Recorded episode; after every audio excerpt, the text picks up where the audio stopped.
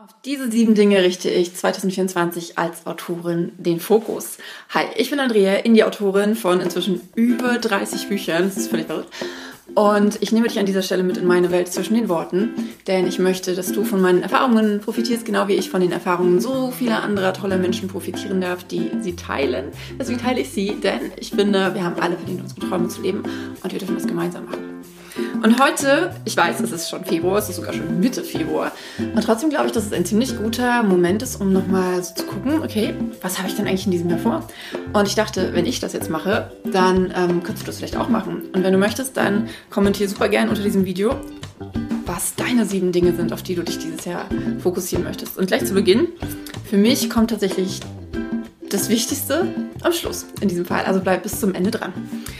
Lass uns anfangen. Ich habe mir einen Zettel gemacht da stehen die ganzen Sachen drauf. Wenn du jetzt, kannst auch Stopp klicken, zurückspulen dir einfach angucken und dann vielleicht reicht dir das auch schon. Okay, große Überraschung. Punkt Nummer eins ist das Schreiben.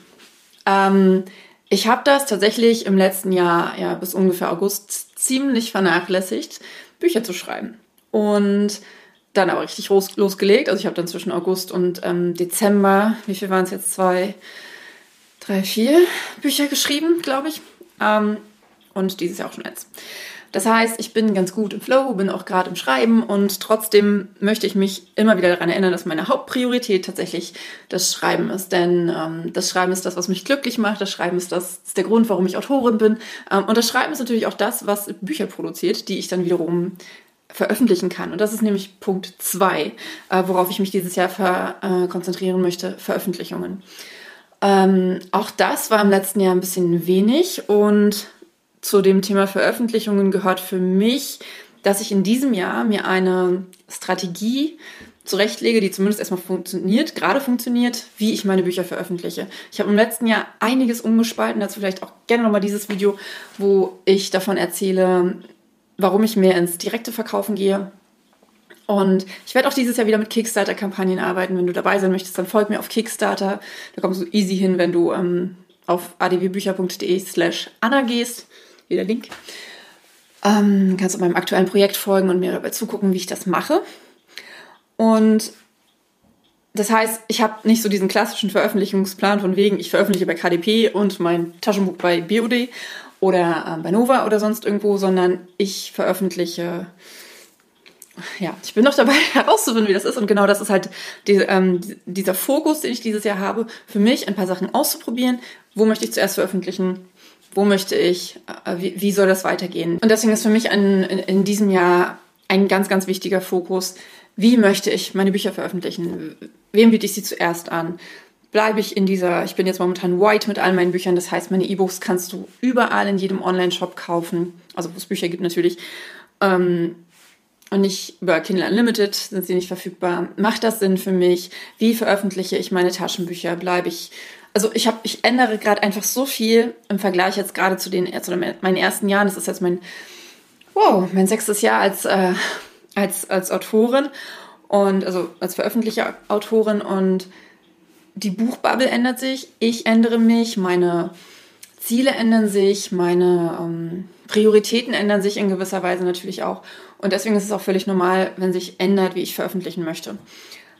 Und genau, und wenn wir uns in zehn Monaten sprechen, dann hoffe ich sehr, sehr, sehr, dass ich ähm, dann sagen kann, okay, das war geil, das hat funktioniert, das war nicht geil, das hat nicht funktioniert und ich mache jetzt 2025 so weiter. Das ist mein großes Ziel, dass ich Ende diesen Jahres sagen kann, wie ich 2025 meine Bücher veröffentlichen möchte. Genau. Okay, Punkt Nummer drei ist Patreon. Und an dieser Stelle direkt einmal die Einwendung für meinen Patreon-Kanal. Denn ähm, mein Patreon-Kanal wächst stetig und ähm, ich merke für mich, wie viel Spaß es mir macht, auf diese Art und Weise Dinge zu teilen. Kleine Insights, die ich habe, Montagsimpulse. Ich habe ähm, ein monatliches QA, ähm, was exklusiv für meine Patreons, für meine Patrons verfügbar ist. Ähm, ich habe mir mit äh, Julia Zieschang etwas überlegt, dass wir ein monatliches Zoom-Live machen, in dem wir über brisantere Themen aus der Buchbubble mm, uns unterhalten in einem Safe Space. Und das ist auch so ein bisschen so der Punkt von dieser Community, die ich hoffe, sich darum aufbaut. Also sie ist schon da und sie wird auch immer größer, aber dass wir dort über Dinge sprechen können, die uns alle beschäftigen, ohne dass wir Angst davor haben müssen, dass irgendjemand gemein wird, weil gemeine Menschen fliegen dort sofort raus. Und hinter ist es halt eine Bezahlschranke, also ähm, du zahlst mindestens drei Euro im Monat und ich hoffe einfach, dass ähm, Leute, die mich unterstützen wollen mit den drei Euro im Monat, dass die nicht zu den Leuten gehören, die ähm, rumtrollen. das heißt, ähm, Patreon ist deswegen für mich so wichtig, also deswegen so wichtig für mich und andererseits auch so wichtig für mich, weil es einen, einen weiteren Einkommensstrom für mich bedeutet und mir erlaubt halt zum Beispiel diese Videos zu machen und so. Und deswegen, falls du schon länger diese Videos von mir konsumierst, konsumierst, ähm, oder beziehungsweise besser gesagt, wenn du schon länger ähm, Teil dieses Teils meiner Community bist und diese Videos guckst, dann würde ich mich mega freuen, wenn du zu Patreon rüberkommst. Hier ist nochmal der QR-Code und ja, ein Teil davon bist und Kommen wir zu Punkt 4. ähm, der englische Markt. Der englische Markt ähm, schwirrt mir schon seit zwei Jahren so konkret im Kopf herum und ich ähm, schiebe es immer wieder so ein bisschen auf, weil ich halt wahnsinnig, weil ich weiß, wie viel, wie wahnsinnig viel Arbeit das ist. Und ich habe tatsächlich jetzt auch gerade schon wieder ähm, eine Strategieänderung vorgenommen, beziehungsweise bin dabei, mich so auszurichten, wie es jetzt losgeht. Das Problem ist so ein bisschen 2024, dass sowohl in UK als auch in USA Wahlen sind. Und in Wahljahren ähm, gehen halt so die Buchverkäufe ziemlich zurück im englischen Markt. Und deswegen ist es, glaube ich, nicht so schlau, dort einzusteigen. Ähm, ich will es aber trotzdem machen. Allerdings werde ich mit meinem Non-Fiction ähm, Büchern und auch meinem Non-Fiction-Content insgesamt einsteigen. Und es fällt mir auch deutlich leichter, dafür Content zu erstellen, weil ich kann zum Beispiel Videos wie dieses hier, also jetzt nicht konkret dieses, aber Videos wie dieses, kann ich einfach nochmal auf Englisch aufnehmen und dadurch meinen englischen YouTube-Kanal aufbauen. Ich kann die ganzen Reels, die ich erstelle für ähm, kann ich auch mal ein Video zu machen. Ähm, die ganzen Reels, die ich gerade erstelle, Reels, TikToks, YouTube-Shorts, alles die gleichen Videos, kann ich, ähm, weil die ohne Sprechen sind, sondern nur mit Text-Overlays, kann ich alle komplett in Englisch erstellen und damit meine Kanäle füttern und kann ich quasi so ganz, ganz viel repurposen. Gleichzeitig ähm, habe ich schon ein Buch, also dieses dort, was ihr dort hinten seht. Muss mal her. Dieses Buch, was du übrigens kostenlos als Hörbuch bekommst, wenn du mein Newsletter abonnierst. Ähm, den Link dazu findest du hier unten oder nochmal hier als QR-Code. Ansonsten in den Show Notes. Ähm, für alle, die nur zuhören, es ist 108 Dinge, die ich vor dem Schreiben meines ersten Buches gerne gewusst hätte. Das Buch ist schon übersetzt, das darf ich nochmal ein bisschen überarbeiten. Und ähm, also auf den englischen Markt anpassen, weil da so ein paar Links drin sind zu Videos, die es im Englischen noch nicht gibt, oder ich nehme diese Videos einfach nochmal auf Englisch auf. Okay, also der Fokus englischer Markt ist ganz, ganz groß. Ich habe auch äh, zwei englische Events ähm, dieses Jahr, also ein In-Person-Event Event und ein ähm, etwas, worauf ich mich sehr, sehr freue, worauf ich auch noch nicht, also ich freue mich auf beide Sachen. Ähm, aber dann ist da noch so eine Sache, die ich angefragt habe und das wird geil. und bis dahin möchte ich halt auf jeden Fall alles äh, aufgesetzt haben. Ich möchte meine drei Bücher übersetzt haben. Ich veröffentliche ja auch im Mai, Juni ungefähr noch ein deutsches Buch ähm, für, für Non-Fiction, für kreative Menschen und auch das. Also das sind so die Sachen, die hätte ich gern dieses Jahr zumindest ordentlich angestoßen und wir werden sehen. Also englischer Marktfokus. Ähm, Nummer 5 direkt ähm, verkaufen. Äh, damit habe ich im letzten Jahr ja ange angefangen. Es geht so ein bisschen auch in den Veröffentlichungsfokus, den ich halten möchte, aber nicht ganz. Denn das direkte Verkaufen hat nicht nur was mit den, Veröffentlich den Neuveröffentlichungen zu tun, sondern insgesamt. Also ich möchte meine direkten Verkäufe insbesondere im digitalen, aber auch im Printbereich ordentlich erhöhen. Und das so schaffen, dass ich davon allein leben könnte.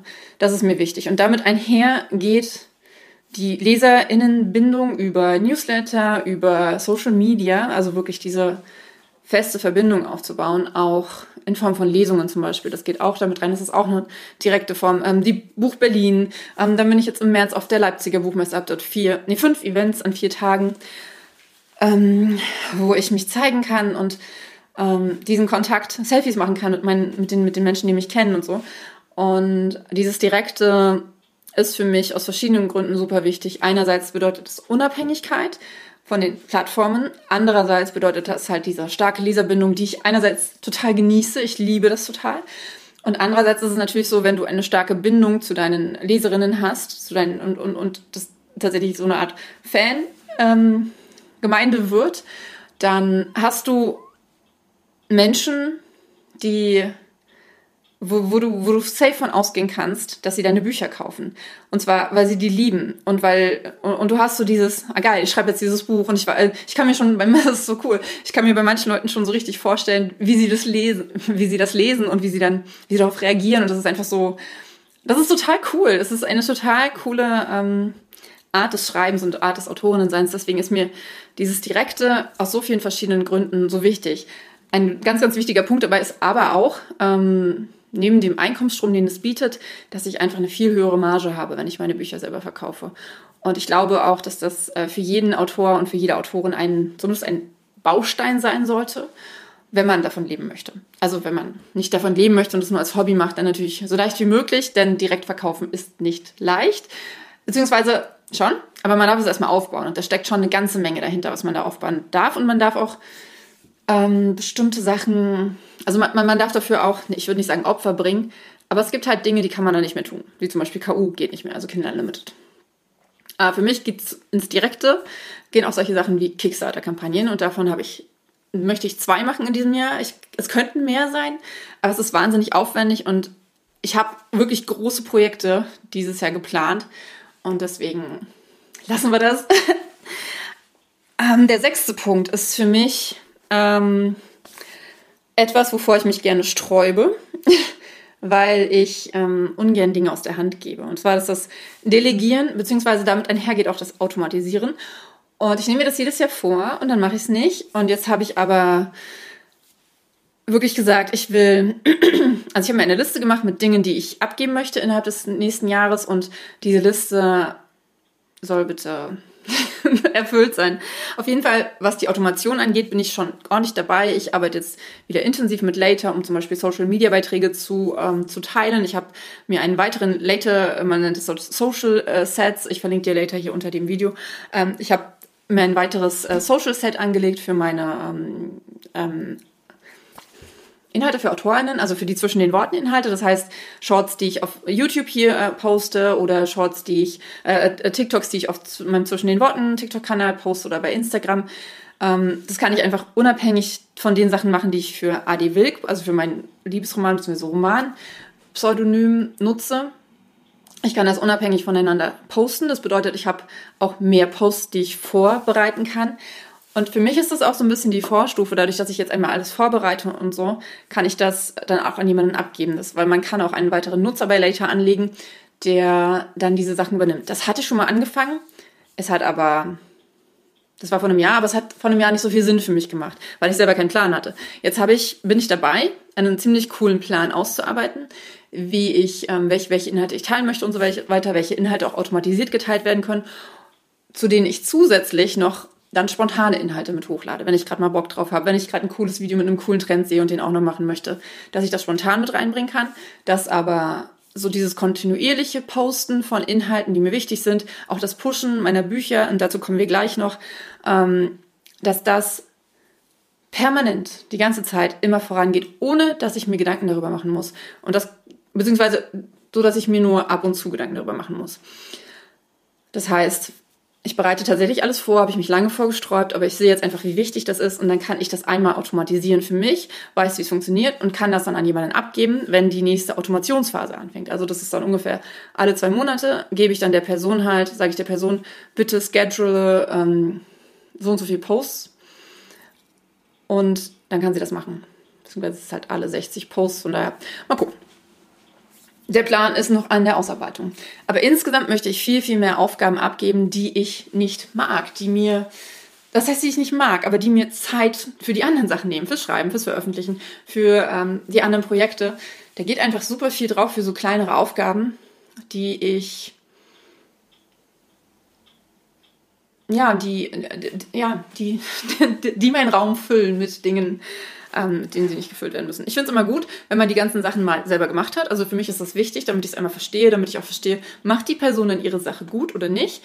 Ähm, nicht, dass ich die Beste bin bei allem. Also ich äh, suche mir auf jeden Fall auch Leute, die es besser können als ich, äh, von denen ich auch noch was lernen kann. Aber irgendwann kommt so der Punkt, an dem man bestimmte Sachen abgibt.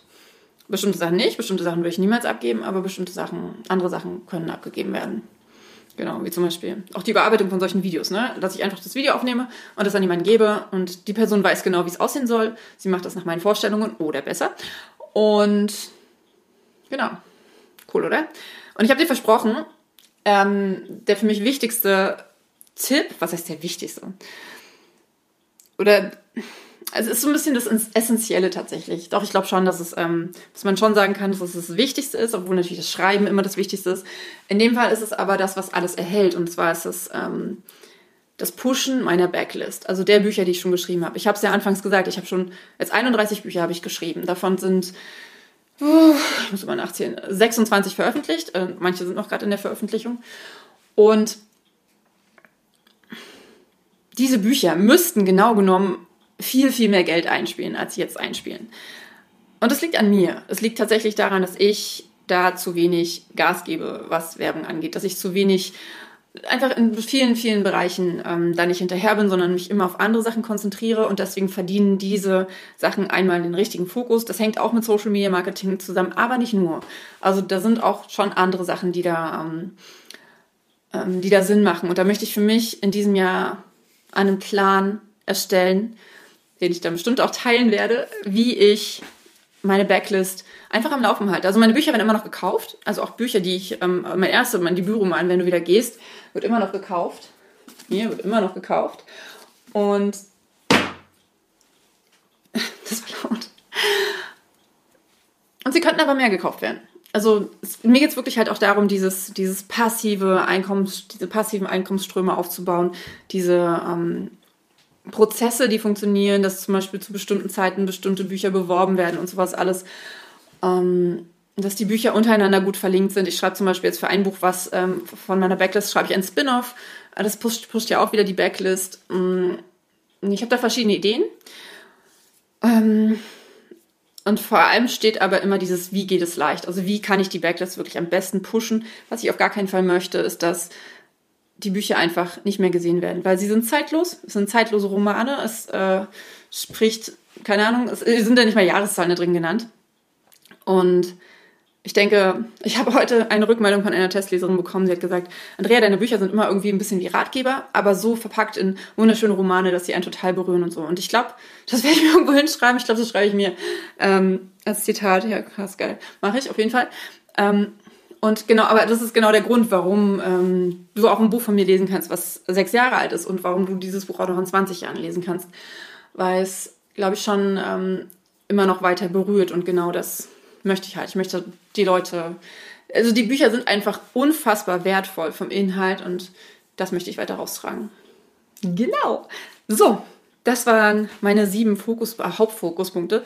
Also na, Fokuspunkte kann man schon sagen. Also es gibt natürlich noch andere Projekte, die ich habe und andere Sachen, ähm, auf die ich Bock habe. Und gleichzeitig gucke ich aber, ähm, dass diese sieben Punkte nicht torpediert werden von den anderen Dingen, die mich interessieren. Und ja, genau. ähm, und jetzt interessiert mich, was sind deine sieben Punkte? Kommentiere super gerne unter diesem Video. Wenn dir das Video gefallen hat, gib ihm bitte, bitte gerne einen Like, abonniere den Kanal und denk an mein Patreon-Angebot. Mhm. Es gibt noch ähm, eine weitere Stufe, das ist die 10-Euro-Stufe. Da erhältst du jeden Monat einen Gutschein für ein E-Book oder Hörbuch. Und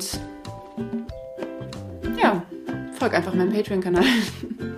Du wirst es nicht bereuen, glaube ich nicht. Es gibt ähm, wirklich, wirklich coole Inhalte dort. Und jetzt wünsche ich dir einen wunderschönen Tag, Abend oder Nacht. Denke mal daran, du bist gut genug, um deine Träume zu leben. Du bist wundervoll, du bist wertvoll und du darfst für dich losgehen, denn du bist der einzige Mensch, der dafür die Verantwortung trägt, dass du glücklich bist, dass du deine Träume lebst, dass du ähm, deine Ziele erreichst. That's it. Mach's gut, dein Andrea.